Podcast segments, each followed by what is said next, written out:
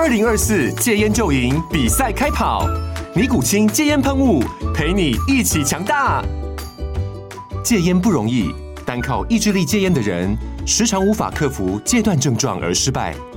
尼古清戒烟喷雾将是你的神队友，简单一喷，药品急速释放，立即缓解七大戒断症状，不限场合提高戒烟成功率。除了尼古清神队友，你还可以寻求专业医疗人员协助，一起迈向戒烟成功之路。尼古清戒烟喷雾，用科学方法戒烟，请咨询全台各大药局及戒烟门诊。本广告由尼古清戒烟喷雾、卫部药书字第零二七八三五号提供。嘉安嘉护股份有限公司，台北市中山区民生东路三段二号十楼，北市卫药广字第一一三零三零一九零号。尼古清戒烟喷雾，相伴每个新开始。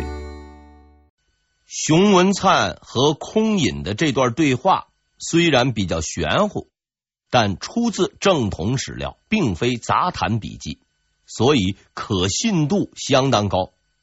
空隐提到的所谓海贼，指的就是郑芝龙，而刘贼就不用多说了。他的意思很明确。熊大人，你能招降海上的，却未必能招降地上的。可问题是，熊大人只有忽悠的能耐，就算海陆空一块儿来，他也只能招服。外加他还收了张献忠的钱，无论如何，死撑都得撑下去。死撑的结果就是撑死。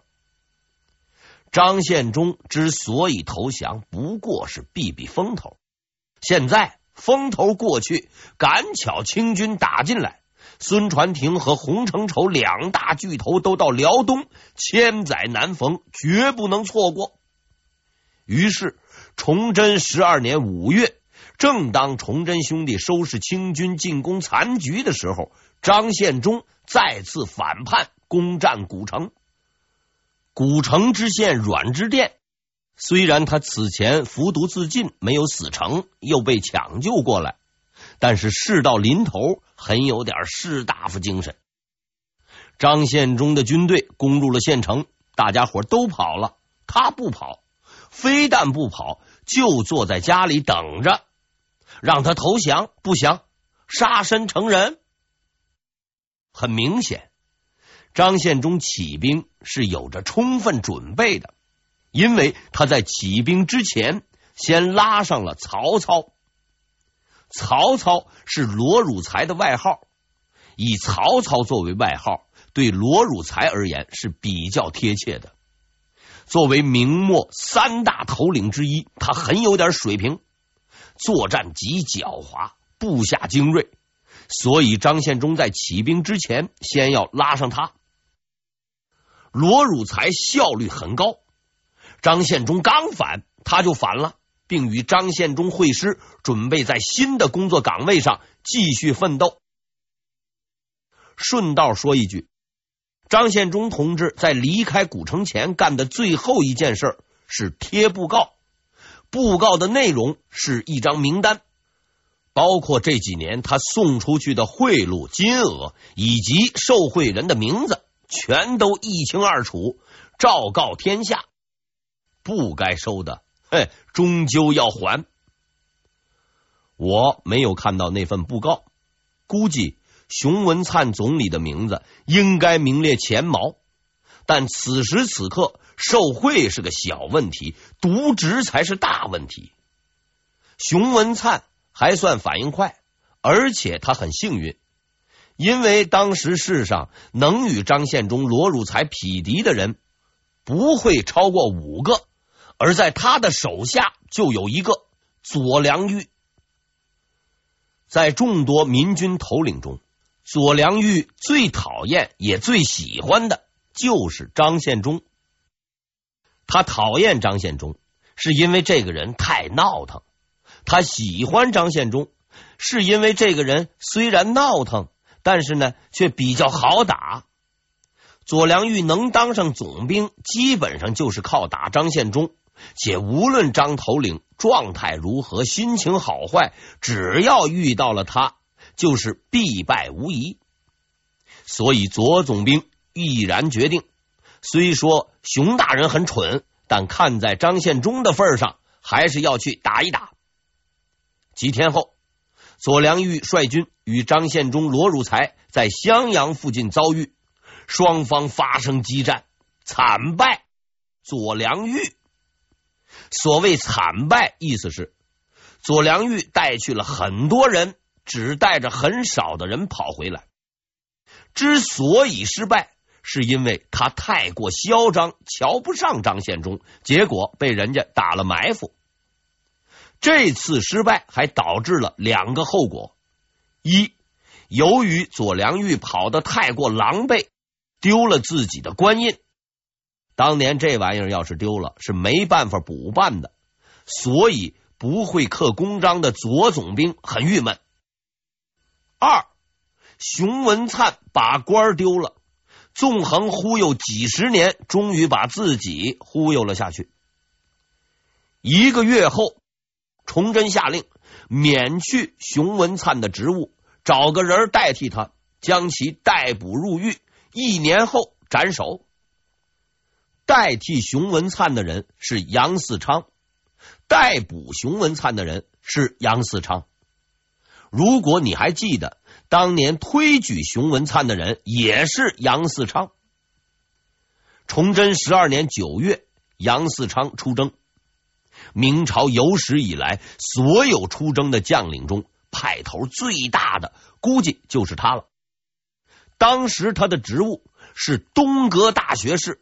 给他送行的是皇帝本人，还跟他喝了好几杯，才送他上路。崇祯是个很容易激动的人，此外，他的疑心很重，很难相信人。而他唯一相信且始终相信的人，只有杨嗣昌。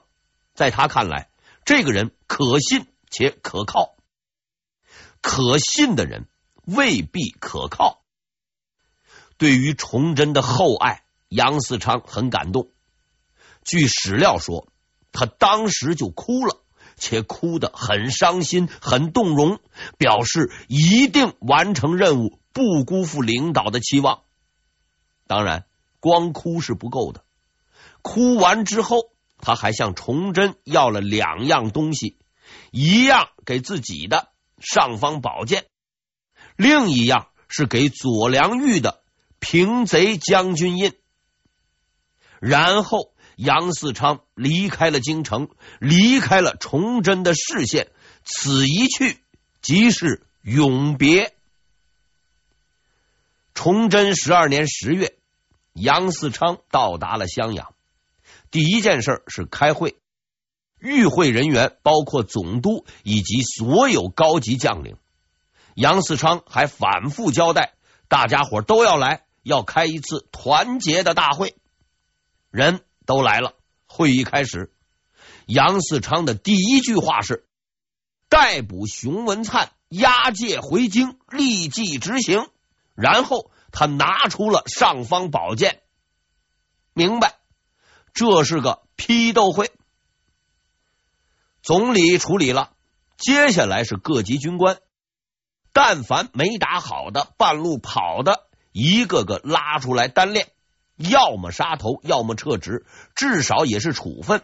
当然有一个人除外，左良玉。左良玉很慌张，因为他的罪过很大，败得太惨。按照杨大人的标准，估计直接就拉出去了。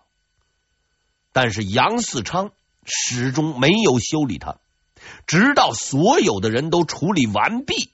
他才叫了左良玉的名字，说：“有样东西要送给你。”左良玉很激动，因为杨嗣昌答应给他的是平贼将军印。在明代，将军这个称呼并非职务，也不是级别，大致相当于荣誉称号，应该说是最高荣誉。有名一代武将能被称为将军的不会超过五十个人。对左良玉而言，意义更为重大，因为之前他把总兵印丢了，都没办法公文调兵，现在有了将军印，实在是雪中送火锅，太够意思了。杨嗣昌绝顶的聪明，要按照左良玉的战绩，就算砍了也很正常。但是他很明白，现在手下能打仗的也就是这位仁兄了，所以必须笼络，先用大棒砸别人，再用胡萝卜喂他，恩威并施，自然服气。效果确实很好。左良玉当即表示。愿意跟着杨大人水里水里去，火里火里去，干到底。对于杨嗣昌的到来，张献忠相当紧张，紧张到杨大人刚来，他呢就跑了，因为他知道熊文灿只会忽悠，杨嗣昌那是玩真格的，咱这事业刚刚起步，玩不起。张献忠对局势有足够的判断，对实力有足够的认识，可惜跑的不足够快。张献忠很拼命的跑，也没能跑过左良玉。心情激动的左大人热情高涨，一路狂奔，终于在四川截住了张献忠。战斗结果说明，如果面对面死打。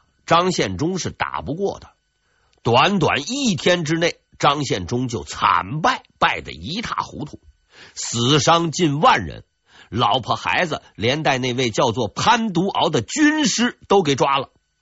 由于败得太惨，急着逃命，张献忠连随身武器都丢了，就是他的大刀。这些东西被左良玉全部打包带走，送给了杨嗣昌。消息传来，万众欢腾。杨嗣昌极为高兴，当即命令左良玉立即跟踪追击，彻底消灭张献忠。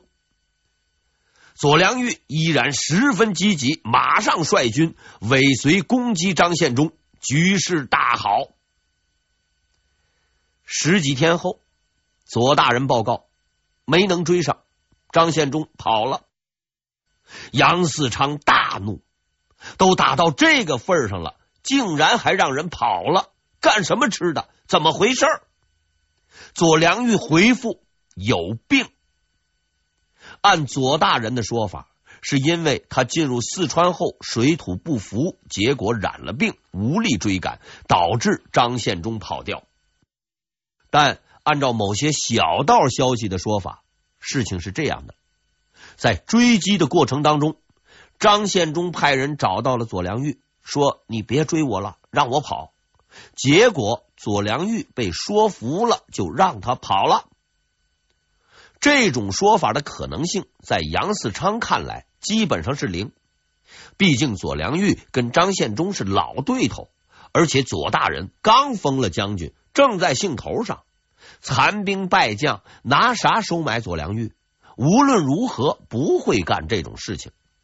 然而事实就是这样，左良玉很得意，张献忠很落魄。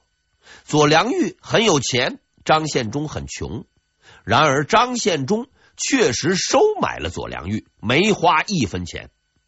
他只是托人对左良玉说了一句话，这句话的大意是：你之所以受重用，是因为有我。如果没有我，你还能如此得意吗？所谓养寇自保，自古以来都是至理名言。一旦把敌人打光了，就要收拾自己人。左良玉虽说是文盲，但是这个道理他还是懂的。然而，就凭这句话要说服左良玉是不大可能的。毕竟在社会上混了这么多年。一句话就想蒙混过关，纯胡扯。左良玉放过张献忠，是因为他自己有事儿。因为一直以来，左良玉都有个问题——廉政问题。文官的廉政问题一般都是贪污受贿，而他的廉政问题是抢劫。按照史料的说法，左良玉的军队纪律比较差，据说比某些流寇还要差。每到一地都放开了抢，当兵的捞够了，他自己也没少捞，跟强盗头子没什么区别。对于他的上述举动，言官多次弹劾，朝廷心里有数，杨嗣昌有数，包括他自己也有数。现在是乱世，没有办法。如果要和平了，追究法律责任，他第一个就得蹲耗子。所以，他放跑了张献忠。这下杨嗣昌可惨了，好不容易找到个机会，又没了。无奈之下，他只能自己带兵进入四川围剿张献忠。自打追剿张献忠开始，杨嗣昌就没有舒坦过。要知道，张献忠他老人家原本就是打游击的，而且在四川一带混过，地头很熟。四川的地形本来又复杂啊，这里有个山，那里有个洞，经常追到半路，人就没了。杨大人呢，只能满头大汗坐下来看地图。就这么着追了大半年，毫无结果。据张献忠自己讲，杨嗣昌跟着他跑，离他最近的时候也有三天的路。得意之余，有一天他随口吟出了一首诗。这是一首诗，一首打油诗，一首至今尚在的打油诗。估计很多人都听过，打油诗都能流传千古，可见其不凡的功力。其文如下：前有少巡抚，常来团转舞；后有廖参军，不战随我行。好个杨格部，离我三尺路。文采是说不上了，意义比较深刻。所谓少巡抚。是指四川巡抚邵杰春，廖参军是指监军廖大亨。据张献忠同志观察，这二位一个是经常来转转看，一个是经常跟着他散步走，只有杨嗣昌死追，可是没追上。这首诗告诉我们，杨嗣昌很孤独。所有的人都在应付差事，出工不出力，在黑暗中坚持前行的人只有他而已。在史书上，杨嗣昌是很嚣张的，闹腾这么多年，骂他的口水如滔滔江水，延绵不绝。然而，无论怎么弹劾，就是不倒。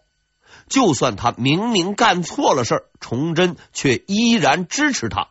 哪怕打了败仗，别人都受处分，他还能升官。当年我曾很不理解，现在我很理解。崇祯只信任这个人，彻底的相信他，相信他能力挽狂澜，即使事实告诉他，这或许只能是个梦想。毕竟，在这个冷酷的世界上，能够彻底的相信一个人是一种难得的幸福。崇祯没有看错人，杨嗣昌终将回报他的信任，用他的忠诚、努力和生命。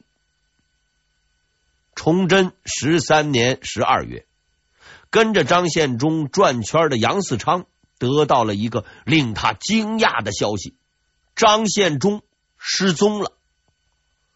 对于张献忠的失踪，杨嗣昌非常关心，多方查找。其实，如果张头领永远失踪，那也倒好。但考虑到他突遭意外，比如被外星人绑走的几率不大，为防止他在某地突然出现，必须尽快找到这个人，妥善处理。张献忠去向哪里？杨嗣昌是没有把握的。四川、河南、陕西、湖广，反正中国大，能藏人的地方多，钻到山沟里就没影，鬼才知道。但张献忠不会去哪里，他还是有把握的。比如说京城，比如说襄阳。京城就不必说了，路远坑深，想找死也不会寻这么个死法啊。而襄阳是杨嗣昌的大本营，重兵集结，无论如何也绝不可能。在这里，我说句题外话：以后再有人跟朋友您说某某事情绝无可能，建议你给他两下，把他打醒，因为张献忠正在去襄阳的路上。对于张献忠而言，去襄阳是比较靠谱的。首先，杨嗣昌总跟着他跑，襄阳的兵力比较空虚。其次呢，他的老婆孩子都关在了襄阳。更重要的是，在襄阳有一个人可以置杨嗣昌于死地。为了达到这个目的，他创造了马拉松的新纪录。据说一晚上跑了三百多里，先锋部队最先到达，但人数不多，十二个。虽然襄阳的兵力很少。但十二个人估计还是打不下来的。张献忠没有文凭学识，但是有常识，这种事情他是不会做的。所以这十二个人的身份并不是他的部下，而是杨嗣昌的传令兵。他们穿着官军的衣服，趁夜混入了城。以后的事跟特洛伊木马计差不多，趁着夜半无人。大肆放火，城里就此一片浆糊，闹腾到天明。张献忠到了，他攻下了襄阳，找到了自己的老婆孩子，就开始找那个能让杨嗣昌死的人。找了半天，找到了这个人，叫朱一鸣。朱一鸣，襄王，你可能记得万历皇帝的名字。是朱翊钧，光看名字就知道，他跟万历兄是同辈的。换句话说，他算是崇祯皇帝的爷爷。但是这位仁兄实在是没有骨气，明明是皇帝的爷爷，见到了张献忠，竟然大喊：“千岁爷爷饶我命啊！”很诡异的是，张献忠同志非常的和气。他礼貌的把万岁的爷爷扶起来，让他坐好。襄王很惊慌，他说：“我的财宝都在这里，任你搬用，别客气。”张献忠呢，笑了，哈哈哈哈哈！你有办法让我不搬吗？襄王想想也是，于是他又说：“那那你想要什么？”张献忠又笑了，哈哈哈哈哈！我要向你借一样东西。